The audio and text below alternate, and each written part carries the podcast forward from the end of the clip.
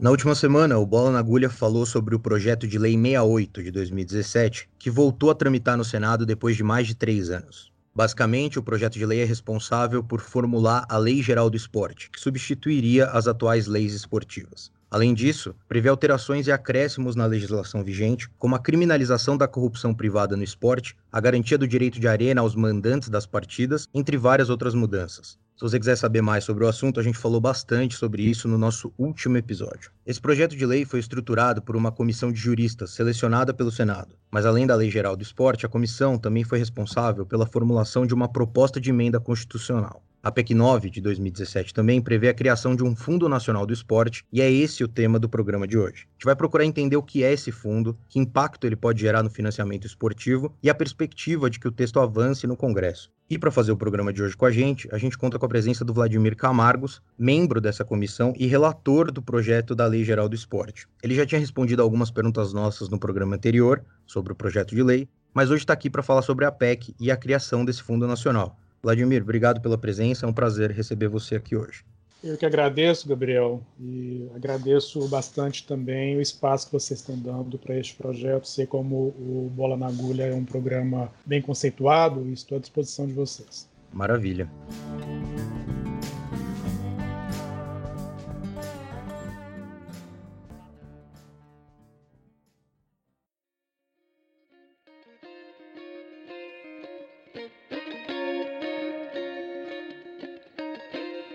Para começar, Vladimir, a gente gostaria que você explicasse para os nossos ouvintes no que consiste o Fundo Nacional. Qual que é o propósito de criar o Fundo Nacional? Bom, eu vou pedir para a gente voltar um pouquinho atrás primeiro, para entender a necessidade de um sistema nacional do esporte.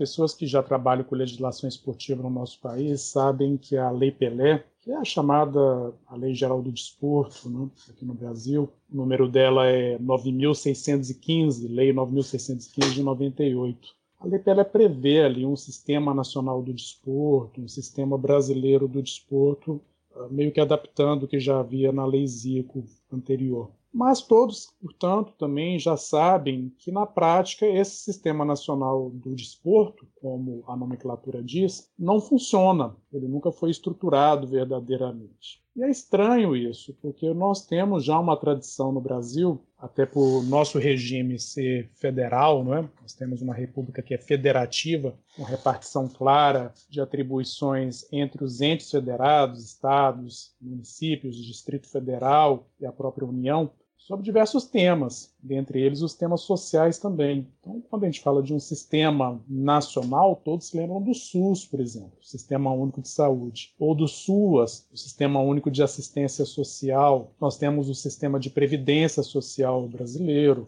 nós temos um Sistema Nacional de Cultura, nós temos um Sistema Nacional de Ciência e Tecnologia, e em diferentes graus todos funcionam bem. Nós temos notícia, por exemplo, hoje, não é, com a pandemia, se não fosse o Sistema Único de Saúde, o colapso já teria sido total no Brasil, porque é o que nos é, resta é, de organização mínima uh, de uma estrutura de saúde pública no nosso país. Então a pergunta que os seus ouvintes devem estar fazendo é por que não isso no esporte, não é? Porque a letra fria da lei realmente nem sempre resulta, infelizmente, em atividades práticas. Então, não houve um rendimento real do que a Lei Pelé previu quanto a um sistema nacional do esporte. Daí porque a nossa comissão de juristas, ainda lá em 2016, buscando este exemplo de outros sistemas sociais, principalmente o SUS, estruturou, estruturou a ideia de um sistema nacional do esporte. Sistema Nacional do Esporte, que teria, é claro, acima, na coordenação, um Conselho Nacional do Esporte, com ampla participação da sociedade civil, membros com mandato, como acontece no Conselho Nacional de Saúde, e que não sejam conselheiros decorativos, sejam conselheiros que não só fiscalizem a aplicação de recursos, como também formulem a política pública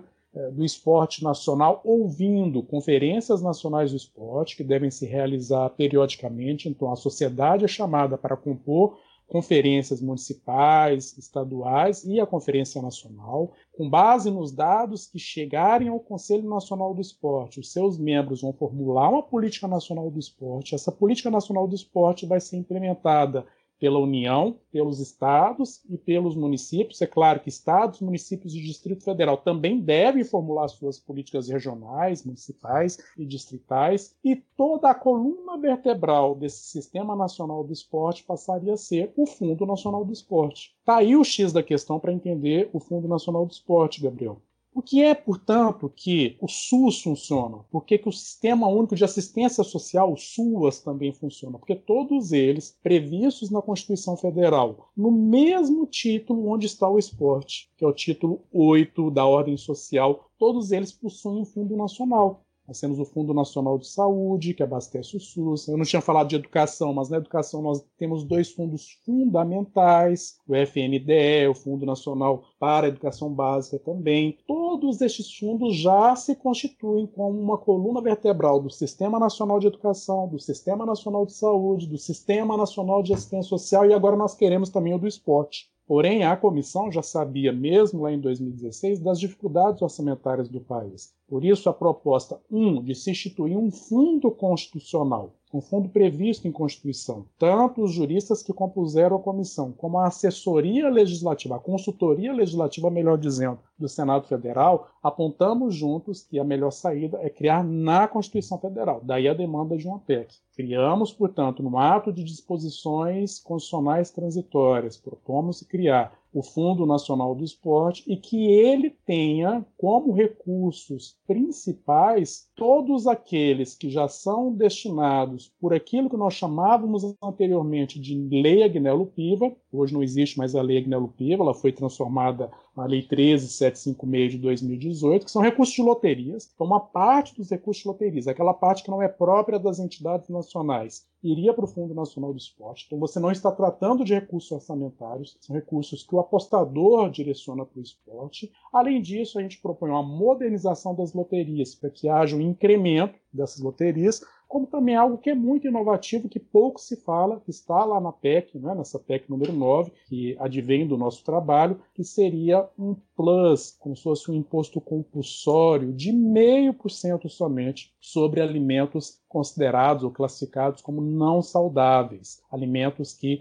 gera um dano à saúde da população. Sim, a indústria alimentícia nacional tem uma responsabilidade com o bom funcionamento do sistema de saúde nacional e a melhor forma que nós temos hoje para prevenir doenças está na alimentação e na prática de exercício, na prática esportiva. Então, esse meio por cento seria destinado para o Sistema Nacional do Esporte, para o fomento à prática esportiva. Esse é o, vamos dizer assim, o objetivo principal que está na Constituição Federal quando fala do esporte no artigo 200 que é garantir o acesso à prática esportiva à população brasileira, aos cidadãos do nosso país. Então, nós calculamos, junto com a consultoria legislativa do Senado, que este fundo poderia ter até 2,8 bilhões de reais, 2,8 bilhões de reais em dados de 2016. Há também aqui um direcionamento de recursos caso venha a se regularizar as apostas esportivas no nosso país, os chamados jogos de azar, 20% de todos os recursos arrecadados pela União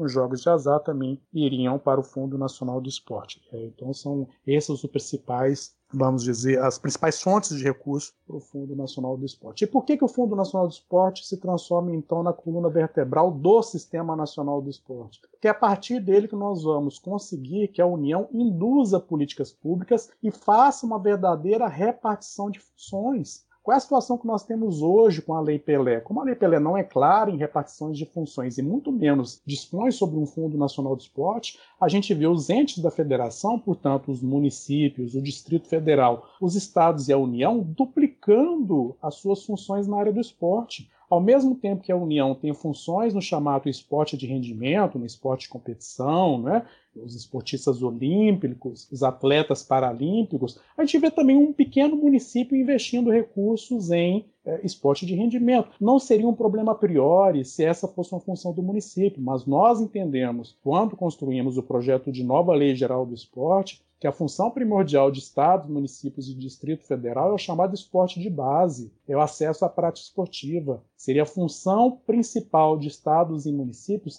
em fomentar o esporte educacional, por exemplo, esporte que é praticado em estabelecimentos educacionais, sobrando, portanto, à, à União, ao governo federal, algum resquício ainda, claro, importante sobre o esporte de base, o acesso à prática esportiva, mas também o fomento às práticas esportivas de rendimento, ao chamado esporte competitivo. Né? A gente não está falando de esporte profissional, tá? deixando claro isso, nós estamos falando de atletas de alto rendimento que demandam, portanto, também um apoio. Mas o mais importante para os recursos públicos chegarem ao esporte é dar direito a crianças, adolescentes, idosos e mesmo adultos né, a praticar esporte, a sair do sedentarismo. A última pesquisa que foi feita, ainda na época do Ministério do Esporte, revelou que mais de 50% dos brasileiros se consideravam sedentários, Gabriel. É grave isso, muito grave. A lógica do fundo é essa: romper a barreira do sedentarismo, levar as pessoas a praticarem esporte e cumprir com a Constituição Federal que diz que o fomento público ao esporte deve priorizar o esporte educacional. Então, ainda que eu tenha me alongado, eu preferi buscar já esse início da discussão, que foi a necessidade da efetivação de um sistema nacional do esporte muito parecido com o SUS, com controle social por meio do Conselho Nacional do Esporte, conselhos estaduais e distrital de esportes e também os conselhos municipais de esporte, com ampla participação da sociedade civil na fiscalização e na orientação das políticas públicas da área. Perfeito, Vladimir. Aqui quem está falando é o Álvaro. Prazer falar com você novamente. Prazer, Álvaro. É legal que você já falou bastante sobre Sistema Nacional do Esporte. Era um tópico que a gente pretendia entrar mais à frente né, no programa, mas a gente já traz agora um questionamento acerca desse assunto. Acho que ficou muito claro para o ouvinte o porquê, né, e por que é importante estabelecer esse sistema, assim como em outras áreas, a saúde, a educação, como você bem disse e esse sistema que teria o Fundo Nacional como uma coluna vertebral, como você também falou. E aí eu queria perguntar sobre esse sistema nacional do esporte no cenário atual que a gente vive, porque o Ministério do Esporte não existe desde 2019. Você até falou da pesquisa aí na época do Ministério, ele já não existe mais e nesse momento que a gente tem é uma secretaria especial vinculada ao Ministério da Cidadania que substituiu esse Ministério do Esporte no atual governo.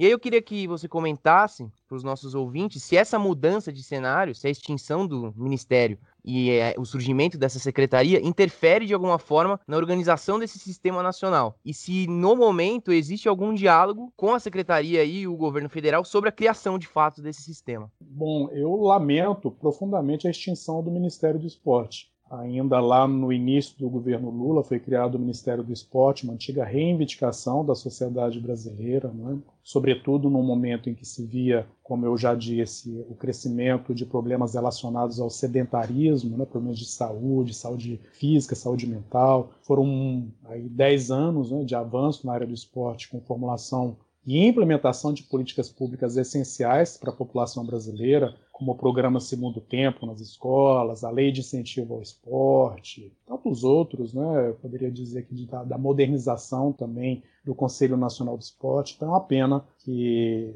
tenha havido esse retrocesso, considero um retrocesso. Porém, a Lei Geral do Esporte, no relatório que foi apresentado pelo senador Roberto Rocha, ele estaria sendo atualizada para essa atual situação de ausência de um órgão específico para o esporte, que seria o Ministério do Esporte. Ele atualiza o texto que nós havíamos proposto lá de 2016 para 2017, já, portanto, retirando os termos do né, Ministério do Esporte, lembrando que ainda sobrevive, felizmente, né, o Conselho Nacional do Esporte, o Conselho Nacional do Esporte ainda existe, e o projeto de lei, portanto, com essas adaptações, ele estaria apto a funcionar. Claro que depende de boa vontade também dos gestores, mas do ponto de vista legal, isso se tornaria obrigação. A criação de um Fundo Nacional do Esporte é um fundo autárquico como a gente fala, a gente não precisa aprofundar nisso, mas ele é um, ele é um fundo com gestão própria, não é? então o Ministério da Cidadania teria obrigação de instituir esse fundo autárquico, como também o próprio Ministério da Cidadania, por meio do Conselho Nacional do Esporte, da Secretaria Nacional do Esporte, teria que dar toda a, vamos dizer, o suporte para o funcionamento do fundo e do sistema também, do Sistema Nacional do Esporte. Tá? Então a lei criaria essa obrigação. Vladimir, tudo bem? É o Guilherme que está falando aqui.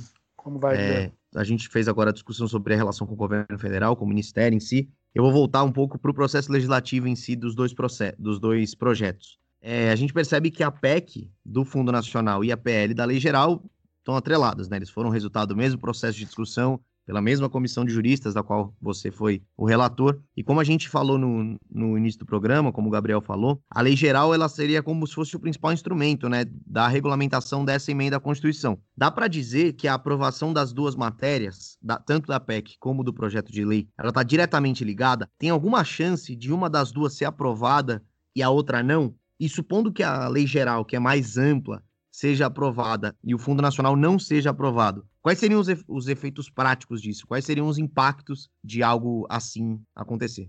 Sim, Guilherme, esta é a situação, por isso a nossa proposta foi de já encaminhar conjuntamente tanto a PEC, que cria o fundo, assim como lá na Constituição colocaria uh, este imposto provisório sobre alimentos, inclusive também autorizando estados a fazerem o mesmo com o ICMS, né?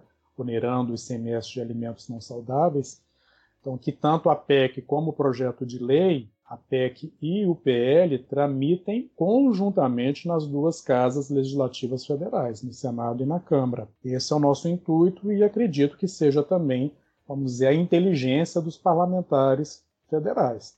A PEC já tem um parecer favorável com algumas adaptações que eu julgo que sejam necessárias feitas pela relatora na Comissão de Constituição e Justiça, que é a senadora Leila do Vôlei. Então já tem um parecer favorável à PEC na, na CCJ do Senado. E agora, né, a notícia mais recente que nós temos é que também o senador Roberto Rocha apresentou um relatório favorável na mesma CCJ. Então a CCJ, no meu entendimento, deve analisar, e espero que aprovar também, né, as duas matérias, tanto a PEC como o PL, a PEC número 9 e o PLS 68 de 2017. Sendo feito isso, Uh, é claro que os trâmites legislativos são diferentes para uma PEC e para um projeto de lei, a começar pela própria instituição de uma maioria necessária. A maioria para aprovar um projeto de lei nas duas casas é a chamada maioria simples, né? enquanto que para uma PEC é a maioria qualificada, três quintos dos parlamentares de cada casa. Então é uma um quórum de aprovação muito mais elevado para uma PEC. É necessário aqui não apenas uma coordenação parlamentar para que os dois projetos possam caminhar juntos, porque, como você próprio disse, é essencial que a PEC também seja aprovada para que o fundo seja instituído e, com isso, o Sistema Nacional do Esporte comece a, a funcionar quando a lei já estiver aprovada. Não é? Como também eu não tenho dúvida que é fundamental o acompanhamento e a pressão devida da sociedade civil sobre os parlamentares. Né? Eu falo de uma pressão necessária, os parlamentares são acostumados com isso. Né? Os projetos de lei, as propostas, propostas de emenda constitucional sempre são acompanhadas pelos setores interessados. Então, os atletas, as entidades, os sindicatos que se envolvem nessa área, os dirigentes, precisam estar ali no Senado Federal, na Câmara, conversando com os parlamentares, auxiliando para que o, esses dois projetos, tanto a PEC como o PL, possam ser aprovados. Um outro aspecto que a gente gostaria de mencionar, Vladimir, é, são as poucas menções públicas de apoio aos projetos. Quase nenhum partindo de pessoas diretamente ligadas ao esporte, como atletas, treinadores, as federações ou até mesmo a imprensa esportiva. Claro que isso se deve ao tempo que os debates ficaram parados no Congresso, mas você, você considera que falta articulação da comunidade esportiva em favor da lei geral e como que essa mobilização dos atletas, se você considerar que ela é deficitária, ela poderia ser incrementada? Gabriel, é, eu posso dizer que este projeto é da comunidade esportiva e que interessa à comunidade esportiva a sua aprovação. Digo isso porque lá em 2016 nós construímos o relatório que foi apresentado como anteprojeto ao Senado, por encomenda dos senadores, não é? a várias mãos. Então, sim, uma participação fundamental dos três componentes da comissão de juristas, porém nós tivemos, vamos dizer, a abertura, até mesmo a humildade, não é? de abrir aí por uns seis meses debates institucionais com toda a comunidade esportiva do nosso país. Foram audiências públicas que ocorreram no Senado Federal, o, canal E-Cidadania também é aberto o tempo inteiro. Nós dialogamos no Senado Federal com todos os setores esportivos, atletas, organizações não governamentais que atuam na, na área, sindicatos de árbitros, de treinadores, redes de comunicação também estiveram lá conosco, o poder público, né, os órgãos federais, órgãos militares que atuam também no esporte, as entidades, tiveram lá todas as entidades que se eh, organizam no esporte nacional, incluindo as confederações, as federações, os comitês olímpico e paralímpico. Então, houve um amplo diálogo que resultou num projeto que, ao contrário do que alguns possam imaginar, não teve nenhuma grande resistência. Foi muito eh, um projeto de consenso. E não é fácil chegar a um consenso como este. Há um ou outro ponto que pode ter desagradado as pessoas, mas isso é muito residual. No geral, ele foi amplamente apoiado. É só buscar as matérias lá do ano de 2016. Houve, inclusive, uma grande repercussão na imprensa. Uma grande repercussão na imprensa à época, né? quando da entrega foi logo ali é, no final do ano de 2016 que nós entregamos, houve cobertura de órgãos de imprensa de forma massiva, porque interessava aquele assunto, né? interessava aquele ponto. No ano posterior, portanto, em abril de 2017, a mesa diretora do Senado apresenta tanto a PEC como o PL como projetos seus, né? claro que baseado no anteprojeto da Comissão de Juristas, fazendo a devida referência ao nosso trabalho, então apresenta é, o que nos, nos, nos é, como eu diria, nos engrandeceu muito, né? nos deixou bastante felizes, apresenta os dois projetos como o nosso anteprojeto estava, não houve mudanças, então, respeitou o projeto da comissão de juristas, os dois projetos da comissão de juristas, e infelizmente a partir de 2017 o interesse, vamos dizer que caiu um pouco, é, seja do ponto de vista parlamentar, seja um, também do ponto de vista da sociedade civil que se envolve em assuntos do esporte. E talvez aí esteja o principal problema, né? se não há acompanhamento, se não há pressão devida sobre o parlamento, é, nenhum projeto anda. Eu lembro, como eu já havia falado para vocês, esse projeto não é um projeto do governo federal. O projeto do governo federal ele tem toda uma atenção própria dos ministérios envolvidos. Aqui não se trata de um projeto de governo, é um projeto da sociedade civil. Não existe um único senador, não é um projeto do senador tal, ou do deputado tal, da deputada ou da senadora tal. É um projeto da sociedade civil organizada. E se ela não se mobiliza, obviamente que dificilmente ele vai se movimentar. Então é um clamor que eu tenho feito já há muito tempo que não adianta esperar que haja um automático neste tema, porque não existe nenhum projeto de lei caminha automaticamente. Somente quando há uma procura é, efetiva aos parlamentares, né, requerendo que haja esse segmento. Para caminhar já para o final, Vladimir, é isso. Tem a retomada da discussão legislativa desses dois projetos, tanto da Lei Geral como do Fundo Nacional, enfim. Mas eu queria saber, concretamente, Quais são as perspectivas a partir de agora? O que você acha que deve acontecer em, em relação a, a, a, uma morosidade ou não da discussão legislativa, da rapidez da aprovação do projeto, de como isso vai se dar? E, para além disso, existe, é, nesse momento, algum elemento de, de rejeição ou refratário aos projetos que possa. Você, você disse que, que o projeto teve pouca resistência, né, desde, desde o começo, desde que foi estabelecida a comissão de juristas. Existe nesse momento algum elemento que vem de encontro à, à aprovação dos projetos, que pode eventualmente brecar o, a caminhada desses projetos que, como você disse, parecem fadados a serem aprovados de fato? É, não, a nossa visão agora é de otimismo, que felizmente os dois pareceres já estão prontos na Comissão de Constituição e Justiça.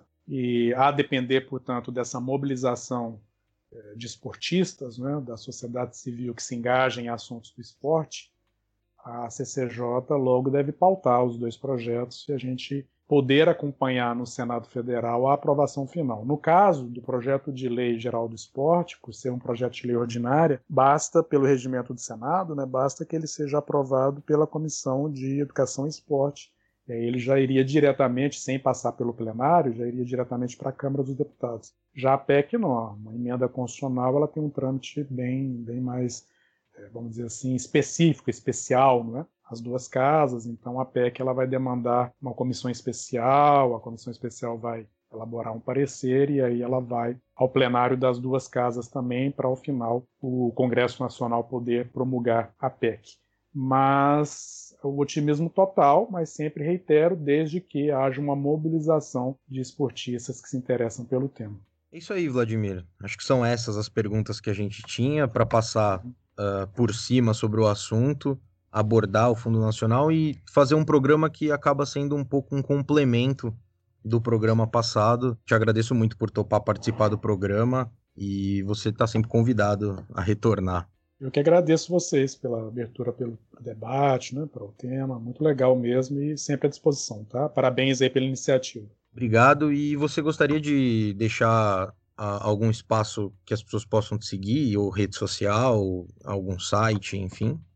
Acho que no Twitter é o melhor, não é? é meu primeiro nome, arroba Vladimir, lembrando que é com W e Y no final.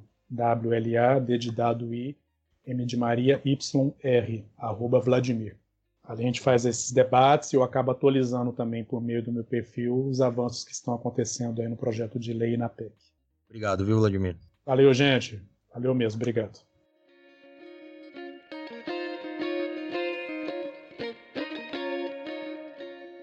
Bom, e depois desse bloco principal extremamente didático, a gente vem para o nosso bloco onde a gente traz à tona alguma discussão relevante que aconteceu aí durante a semana no âmbito das tão gloriosas redes sociais. E acho que o tema dessa semana é bastante extenso e complexo, com várias ramificações, e vale a gente dizer aqui, né? Que é se o futebol vai parar ou não vai parar no Brasil. Tem muita gente aí discutindo, é, notícias surgindo, o número de mortes aumentando no Brasil e todos esses elementos juntos vão suscitar esse debate. Um debate que foi potencializado por falas de figuras importantes e que estão envolvidas com futebol, figuras relevantes. É, a gente pode citar o Lisca, conhecido como Lisca Doido, que é o treinador do América Mineiro, e o Renato Gaúcho, treinador do Grêmio. Foram apenas dois dos técnicos que se pronunciaram a respeito da parada ou não do futebol. O Lisca ele fez uma entrevista após o jogo do Campeonato Mineiro para o canal Premier e ele foi extremamente contundente na sua fala, fazendo um pedido para que o futebol fosse paralisado, que ele estava perdendo amigos, enfim, um discurso de certa forma até emocionante. Esse discurso dele rapidamente tomou conta das redes sociais, principalmente do Twitter, e a gente viu subirem duas tags a partir desse discurso. A tag de Lisca Doido, que é o nome dele, como ele é conhecido, e de Lisca Hipócrita. Essa primeira tag de Lisca doido, na verdade, é do pessoal que defende a posição dele, fazendo uma espécie de brincadeira com o fato dele ser chamado de doido e tá aí fazendo um discurso que, na opinião de muitos, é muito sensato. Né? O que eu acho que chama mais atenção de fato é a segunda tag, com o hipócrita, né? E isso ficou mais em alta ainda por conta de uma declaração do ex-jogador Richarlison, que jogou no São Paulo e atualmente está no Noroeste, também aqui do estado de São Paulo. E ele fez uma publicação atacando o Lisca dizendo que ele era hipócrita por fazer esse discurso e citando inclusive um evento que aconteceu em novembro do ano passado, quando o próprio Lisca, depois de passar para a semifinal da Copa do Brasil com o América Mineiro, foi parar nos braços da torcida, assim, depois da classificação, enfim, e a pandemia naquela época, obviamente, já estava bastante avançada. Isso aconteceu, ele foi criticado até no programa Bem Amigos do Sport TV, conversou com o Galvão, enfim, cometeu um erro e aparentemente aí para o tribunal aí na internet esse erro continua sendo válido porque o pessoal está aí reclamando que ele pede pela parada do futebol e ao mesmo tempo ele fez isso em novembro do ano passado, abraçou os torcedores, enfim. Diante de tudo isso, se vai parar, se não vai parar, a notícia mais recente que a gente tem é que o Ministério Público vai pedir para a CBF, vai recomendar à CBF a suspensão do futebol no Brasil. Está sendo preparada uma carta na figura do Valberto Lira, que é o presidente da Comissão Nacional de Prevenção e Combate à Violência nos Estádios, e a gente fica agora no aguardo de que momento que a CBF vai se pronunciar sobre esse assunto. É, o presidente dessa Comissão Nacional de Prevenção e Combate à Violência nos Estádios, ele deu entrevista ao GE.com e manifestou o desejo da comissão em anuência das comissões estaduais de prevenção e combate à violência nos estádios para que o futebol seja interrompido imediatamente. Seria até um momento oportuno para isso acontecer, porque a gente está ainda no começo da temporada, exceção feita ao jogo da Copa do Brasil entre Palmeiras e Grêmio, que encerra a temporada 2020 no Brasil. A temporada 21 já começou, só que ela está bem no começo, nas primeiras rodadas do Campeonato Estadual. Talvez seja um momento necessário e sem justificativa esportiva para que o calendário seja mantido. Tanto é que dois campeonatos estaduais já foram interrompidos em Santa Catarina e no Paraná. No Ceará, só o estadual foi suspenso, mas os jogos da Copa do Nordeste e da Copa do Brasil continuam agendados, que também não faz tanto sentido. E a situação é muito preocupante. O Brasil tem batido recordes de óbitos no mesmo dia. Chegou a bater 1910 no dia 3, poucos dias antes da gente gravar esse podcast. E ainda vale lembrar que o futebol ficou totalmente paralisado por quatro meses ano passado, mesmo com média de casos e óbitos menores do que está encontrado agora. Então não tem muita justificativa para que o futebol não continue. É claro que parar o futebol não resolve todos os problemas, mas talvez as resolva um dos problemas, uma parte do problema, e é essa expectativa de grande parte da comunidade envolvida no futebol. Mas a gente tem que ver se a CBF vai acatar isso, se as federações estaduais dos principais campeonatos estaduais do Brasil vão acatar, e até as entidades internacionais, como a Comebol ou a FIFA, em relação às eliminatórias. É, e só um adendo, Gabriel que eu, eu, até comentei e acabei não me aprofundando, sobre o Renato Gaúcho, treinador do Grêmio. Ele defendeu uma tese de que o futebol não pode parar porque ele é um entretenimento necessário para quem fica em casa em lockdown, né? E a gente percebe através das redes sociais, que é o nosso parâmetro, que essa opinião está muito mais fortalecida agora do que estava, por exemplo, no ano passado, quando o futebol parou por quatro meses, como você falou. É, tem muita gente que está concordando com essa opinião de que o futebol não tem que parar, que é meio que um ambiente à parte e que já se acostumou com a Covid-19, né, nas palavras de alguns, que por isso não tem que parar, porque as pessoas precisam assistir ao futebol, elas precisam ter alguma distração em casa, enfim. Interessante ver a crescente dessa opinião e, ao mesmo tempo, a, a incoerência de você parar o futebol num momento ali de forma súbita, né, no, no, com o susto da pandemia, e agora ignorar que a segunda onda veio e veio até mais forte. E pior, né? Tá tendo o aumento desse tipo de debate sobre o futebol ser importante para o entretenimento das pessoas em casa, enfim.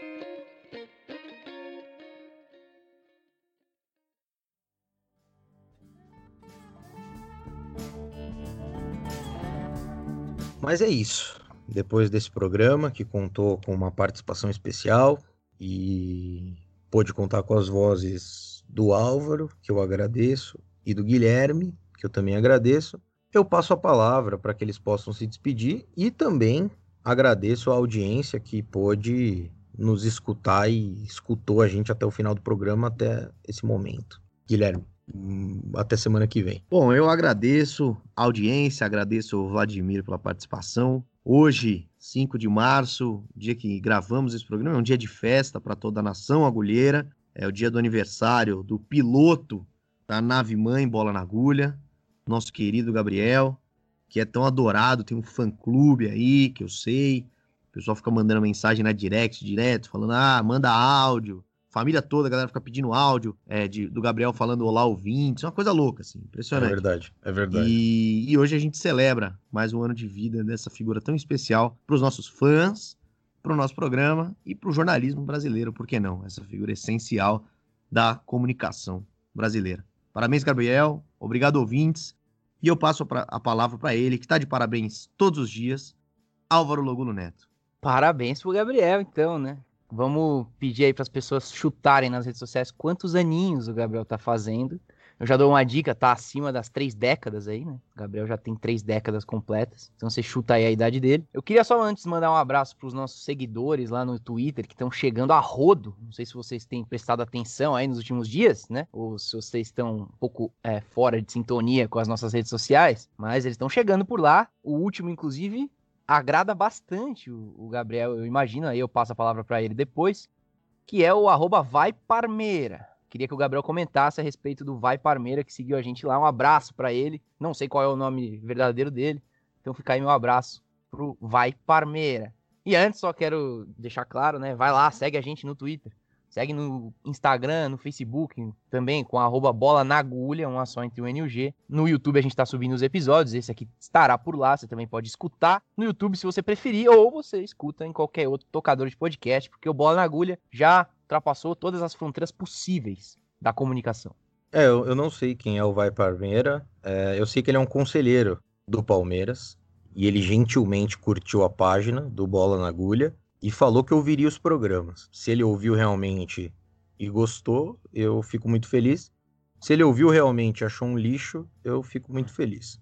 É, obrigado, Vai Parmeira, que eu também não sei o nome, até gostaria de saber. Se você conheceu o Vai Parmeira, você pode deixar o, seu comentário nas nossas redes sociais. Mas se você quiser realmente fazer parte do Bola na Agulha e ajudar essa grande máquina, só você participar da nossa campanha de financiamento coletivo pelo PicPay. É muito fácil, você vai lá no seu gadget, no seu celular, você baixa lá, PicPay. Você vai na lupa do aplicativo para buscar e você escreve bola na agulha. Vai aparecer o nosso perfil. Lá tem vários planos possíveis para você doar. É um valor mensal que é todo revertido para o podcast, nada vem para o nosso bolso e você passa a contribuir de maneira voluntária com o valor que você puder, tem vários valores. E se você quiser também, se você não quiser, só curte as redes sociais. Se você não quiser também curtir as redes sociais, nem ouvir o programa, tá bom também. Faz o que você quiser.